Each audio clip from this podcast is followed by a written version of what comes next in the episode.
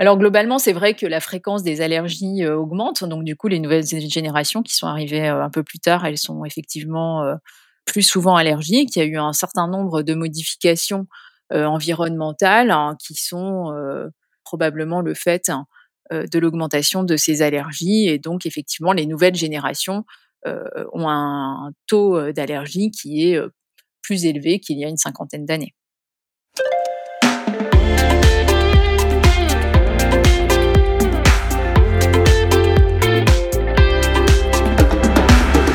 Bienvenue dans Santé, le podcast qui prend le pouls des sujets de santé. Nous sommes trois amies, Caroline, Apolline et Caroline, et ensemble nous prenons deux fois par mois la température du secteur de la santé en décortiquant des sujets qui irritent. On s'attaque sans broncher à vos préoccupations et on part interroger les acteurs qui font la santé d'aujourd'hui et de demain pour tenter d'y voir plus clair. Allez, santé les filles Ah, et surtout, pour nous suivre et nous soutenir, abonne-toi au podcast Donne-nous ton avis en commentaire et mets-nous une note. 5 étoiles par exemple. Parce que c'est un beau chiffre 5, comme euh, les 5 doigts de la main, les 5 sens, euh, les 5 continents. Pour cet épisode, nous avons voulu aborder un thème qui revient chaque année sur le devant de la scène à l'approche des beaux jours, les allergies. Mais même si on pense facilement au pollen, des allergies, il en existe de toutes sortes et toute l'année. On peut être allergique à des substances présentes dans l'air, dans l'alimentation ou même dans les médicaments. Mais alors, pourquoi le corps réagit-il de la sorte? Pourquoi ne sommes-nous pas tous égaux face aux allergies? Comment ça se soigne? Et peut-on s'en débarrasser? La fréquence des allergies ne cesse d'augmenter depuis quelques années. En France, on estime que 25 à 30% de la population générale a une allergie. Surprise de faire ce constat, nous sommes allés poser nos questions au docteur Cécile Chenives. Le docteur Cécile Chenives est maître de conférence et exerce aussi dans le service de pneumologie et immunoallergologie du CHU de Lille. Pour commencer, c'est quoi une allergie? Pour comprendre ce que c'est une allergie, il faut d'abord comprendre que l'organisme a un système de défense qu'on appelle le système immunitaire et qui a pour objectif principal de défendre le corps hein, contre les agressions et notamment contre les agressions euh, infectieuses comme les microbes, les virus, etc. Et une des façons que ce système a de se défendre, c'est de produire des anticorps qui vont reconnaître euh, les agents agresseurs et qui vont les neutraliser. Donc ça, c'est ce qu'on peut observer quand on a un rhume, par exemple, avec un virus, ben on va avoir une inflammation et c'est lié à cette réponse du système immunitaire qui va détruire le virus, qui fait qu'on ne meurt pas euh, quand on a un rhume.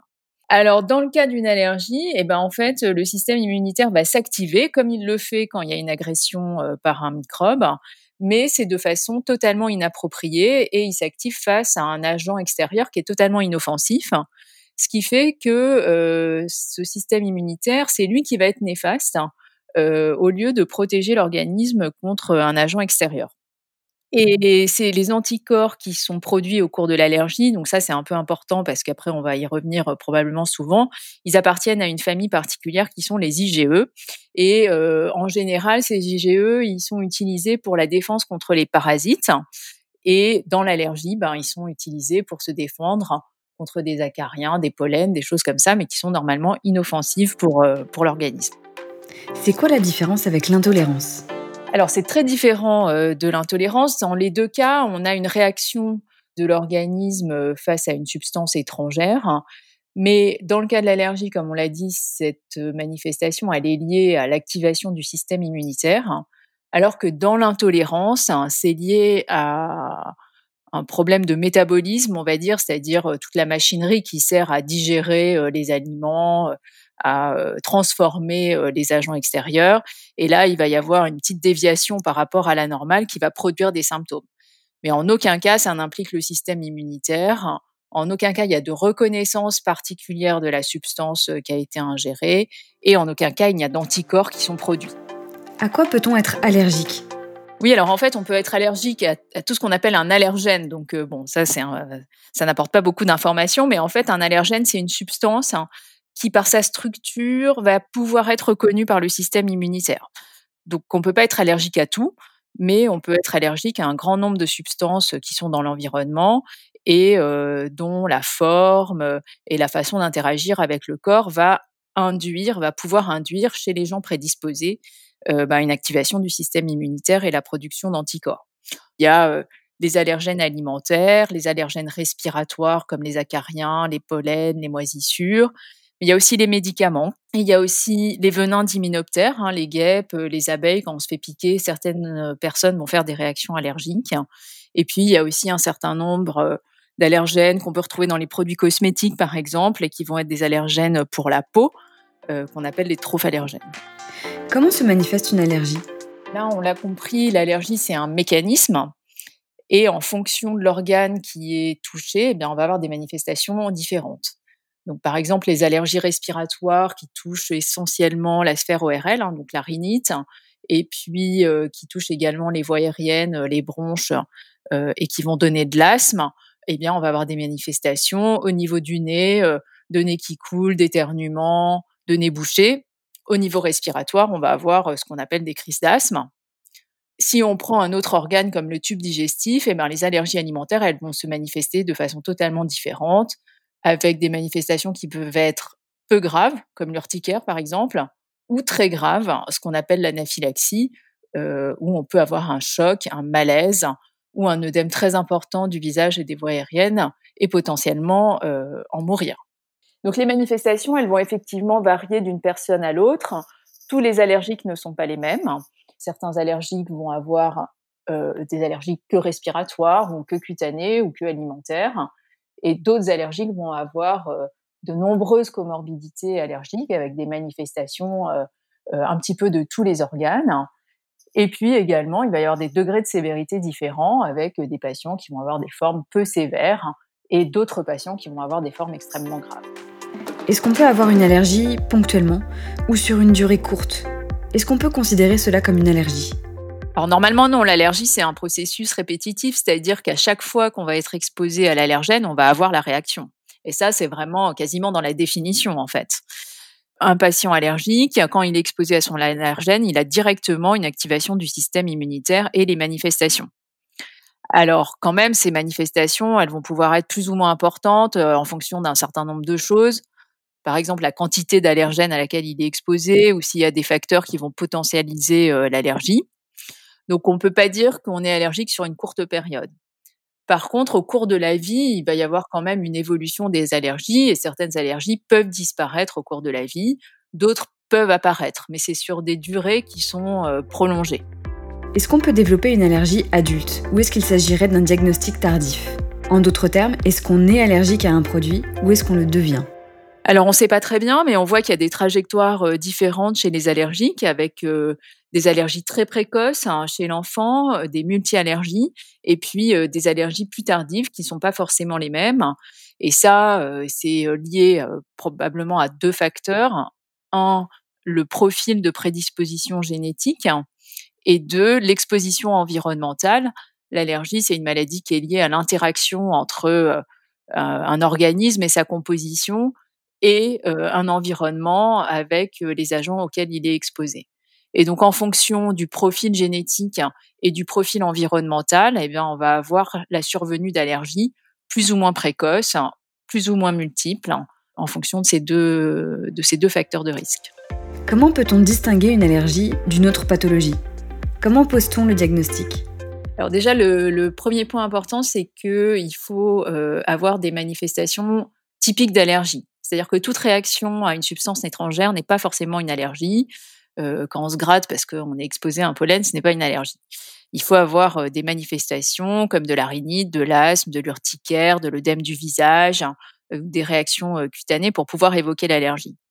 Une fois qu'on évoque une allergie sur des manifestations qui sont typiques, eh ben, il faut prouver qu'on a les anticorps, donc les fameux IgE de l'allergie, qui sont bien présents contre l'allergène qu'on suspecte.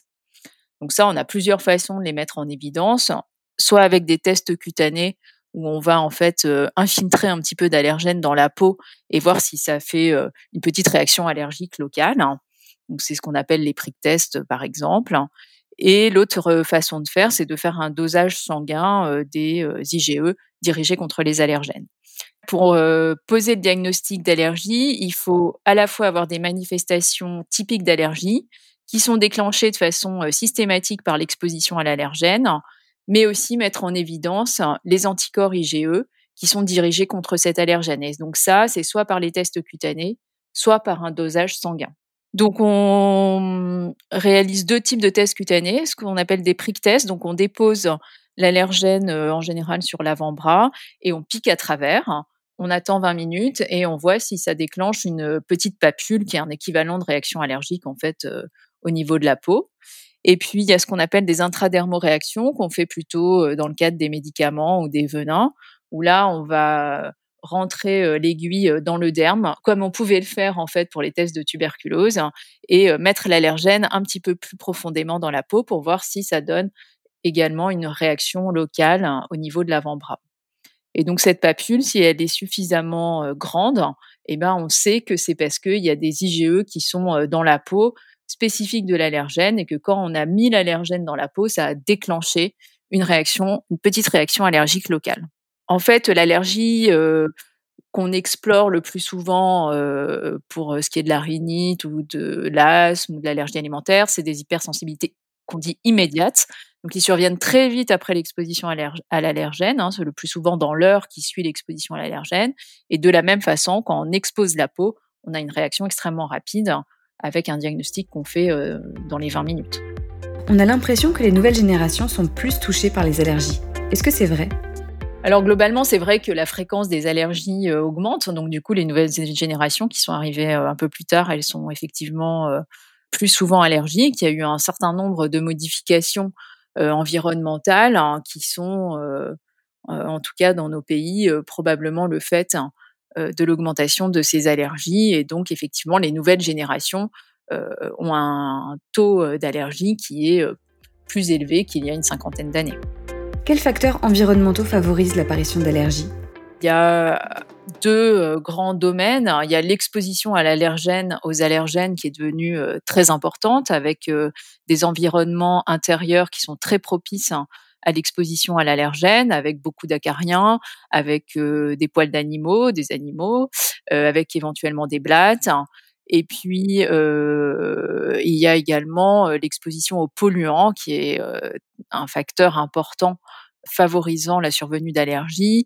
Et notamment, je pense qu'il est important de citer quand même le tabagisme maternel pendant la grossesse, qui va être un facteur important d'apparition d'allergies chez l'enfant et contre lequel on peut lutter assez facilement. Mais il y a aussi les autres polluants extérieurs hein, qui vont agir et qui vont notamment, vous citiez les pollens, hein, pouvoir se fixer au pollen et en faire des allergènes extrêmement puissants. Globalement, l'environnement en fait de nos des maisons des pays développés sont propices au développement d'allergies pour deux raisons. un, elles sont trop propres, hein, c'est-à-dire qu'il n'y a pas d'exposition aux microbes. Or, euh, le système immunitaire est un système qui est bien équilibré entre différents types de réponses, euh, des réponses contre les microbes et des réponses, euh, on va dire, contre les allergènes. Et il faut que tout ça soit bien équilibré. Quand il n'y a pas de microbes, eh ben, il n'y a que de la réponse contre l'allergène qui, qui est déclenchée et qui va s'amplifier, s'auto-amplifier, se re-amplifier et ne jamais être balancée par de la réponse antimicrobienne. Et donc, ça va favoriser effectivement le développement d'allergies. Et puis, dans nos environnements, il y a aussi beaucoup d'allergènes. Donc, l'un dans l'autre, en fait, il y a une réponse immunitaire qui va se polariser vraiment vers la production d'anticorps IgE et vers une capacité très facile à faire des réactions allergiques. Comment soigne-t-on une allergie? Il y a trois façons d'aborder la prise en charge d'un allergique. La, on va dire une des premières choses, c'est qu'on peut euh, soulager les symptômes quand il y a des symptômes chroniques par exemple dans la rhinite, dans l'asthme, euh, dans l'eczéma, avec des traitements anti-inflammatoires qui vont donc hein, empêcher le système immunitaire de s'activer. Donc par, exemple des corticoïdes locaux ou des antihistaminiques. Donc ça, c'est une première façon de traiter les symptômes allergiques euh, chroniques. Une deuxième façon d'aborder la prise en charge de l'allergique, bah, c'est d'éviter qu'il s'expose à l'allergène, puisque s'il n'est pas exposé à l'allergène, eh bien, il va y avoir moins de réactions inflammatoires immunitaires. Alors ça, c'est facile pour certains allergènes, comme les médicaments. C'est moins facile dans les allergies respiratoires, par exemple. Et puis, on a aussi un traitement spécifique de l'allergie qu'on appelle l'immunothérapie allergénique, euh, plus généralement appelée désensibilisation, et qui consiste à donner des doses très croissantes de l'allergène auquel l'allergique est allergique. Et le fait de lui donner ces doses de façon très croissante va éduquer son système immunitaire et le rendre tolérant à l'agent auquel il était allergique. Ce qui fait que si l'allergique est à nouveau exposé à cet allergène, il ne fera pas de réaction car son système immunitaire ne s'activera pas. Ça se fait dans les allergies respiratoires, par exemple, la désensibilisation aux acariens, au pollen, et ça se fait aussi maintenant de plus en plus dans les allergies alimentaires où on désensibilise les enfants à l'arachide, à la cacahuète, et ils peuvent ensuite manger des cacahuètes sans réaction. L'effet attendu survient dans les mois qui suivent l'initiation de l'immunothérapie allergénique, mais il faut la poursuivre très longtemps pour avoir un, un bénéfice à l'arrêt en fait. C'est-à-dire que si on arrête précocement, les manifestations allergiques reviennent immédiatement. Et donc, on part sur le respiratoire, en tout cas, qui a été mieux évalué sur des durées de 3 à 5 ans avant d'envisager d'arrêter l'immunothérapie allergénique. pour les immunothérapies alimentaires, on les poursuit aussi de façon très prolongée, en sachant qu'elles peuvent parfois disparaître en grandissant et qu'on peut tenter des arrêts plus tardivement, mais ça, on a beaucoup moins de, de réponses là-dessus. Le taux de réussite, euh, il n'est pas le même dans tous les domaines. Il n'est pas, euh, euh, il n'est pas du 100% et il est surtout difficile à atteindre chez des patients qui réagissent à des doses très faibles d'allergènes et chez qui il va être difficile en fait de faire tolérer l'immunothérapie allergénique. Est-ce que quelqu'un d'allergique est condamné à ne jamais être en contact avec l'allergène? Voilà, ça peut disparaître avec la modification de l'organisme dans le temps. Il peut aussi y avoir des manifestations moins importantes, mais pas forcément. Hein. Il y a des allergiques qui restent allergiques toute leur vie. Mais si on prend l'exemple de l'asthme, c'est 12% chez l'enfant, 6% chez l'adulte. Donc il y a effectivement, en tout cas, des asthmatiques qui sont pas symptomatiques à l'âge adulte alors qu'ils l'étaient à l'âge enfant, ce qui ne veut pas forcément dire qu'ils sont guéris. Hein. Ça peut revenir plus tard. Disons qu'on a toujours le même terrain génétique. Son expression, l'environnement se modifie au cours du temps et donc euh, tout ça peut se modifier et donc s'atténuer, mais aussi se réaggraver. Est-ce qu'une allergie peut être héréditaire? On peut pas vraiment dire que c'est héréditaire, mais effectivement, il y a dans, le sens où c'est pas un gène qui transmet l'allergie, mais il y a effectivement un terrain génétique euh, pour développer des allergies. Tout le monde ne peut pas développer une allergie, et donc il faut avoir euh, un terrain génétique qui est fait d'un ensemble de centaines de gènes pour pouvoir déclencher euh, une allergie. Mais ce terrain génétique n'est pas suffisant, c'est-à-dire qu'on ne naît pas allergique avec sa génétique. Il faut aussi être exposé à un environnement favorable et surtout à l'allergène pour développer une allergie. C'est-à-dire que tant qu'on n'a pas été exposé à son allergène, on ne peut pas y être allergique. Et ça, c'est important parce que ça veut dire qu'on ne peut pas dépister l'allergie avant d'y avoir été exposé. Que faire quand on suspecte une allergie? Alors, quand on suspecte véritablement une allergie, il faut faire une éviction de l'allergène en attendant le bilan allergologique. Euh, c'est-à-dire que si vous présentez euh, une urticaire aiguë après avoir mangé une cacahuète, il faut plus manger de cacahuètes jusqu'au moment où vous avez vu l'allergologue. Donc, ce que je voulais dire par là, c'est qu'il ne faut pas faire une éviction au long cours sans avoir vu d'allergologue, mais évidemment, dans le temps qui sépare euh, la manifestation allergique et le bilan, il faut faire une éviction de l'allergène, ça c'est sûr. Il euh, n'y a rien d'autre à faire en attendant ce bilan, mais il est important de faire ce bilan pour confirmer ou pas l'allergie, parce que si elle est confirmée, effectivement, il faudra faire une éviction, mais il faudra aussi avoir une trousse d'urgence pour pouvoir se prendre en charge en cas de réaction plus ou moins grave. Hein, il y a même des stylos d'adrénaline que les patients peuvent s'injecter ou que l'entourage peut injecter en cas de réaction grave. Il y a un processus de prise en charge hein, qui est très important de faire auprès de l'allergologue. Donc, quand on suspecte une manifestation allergique, on évite l'allergène et on prend rendez-vous chez l'allergologue.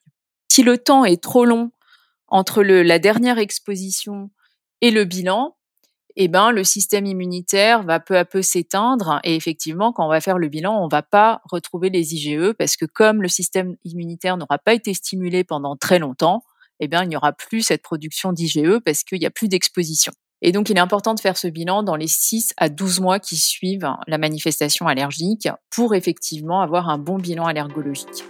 Avez-vous un dernier message à faire passer? Réinsister sur le fait que toute réaction du corps à une substance euh, n'est pas forcément une allergie, parce que ça, c'est euh, une déviation qu'on remarque beaucoup en pratique, hein, et que l'allergie, c'est vraiment un mécanisme très précis hein, d'une réaction à une substance extérieure. avec une prise en charge qui est très particulière. Et donc, il est important, un, de faire confirmer les diagnostics hein, par des spécialistes, et deux, je dirais, de ne pas avoir d'attitude d'éviction euh, en prévention, c'est-à-dire se dire ah bah, je vais arrêter de manger ça, je vais arrêter de faire ceci, sans avoir fait de diagnostic, ça peut mener à des problématiques de nutrition chez l'enfant ou euh, autres euh, qu'il faut éviter.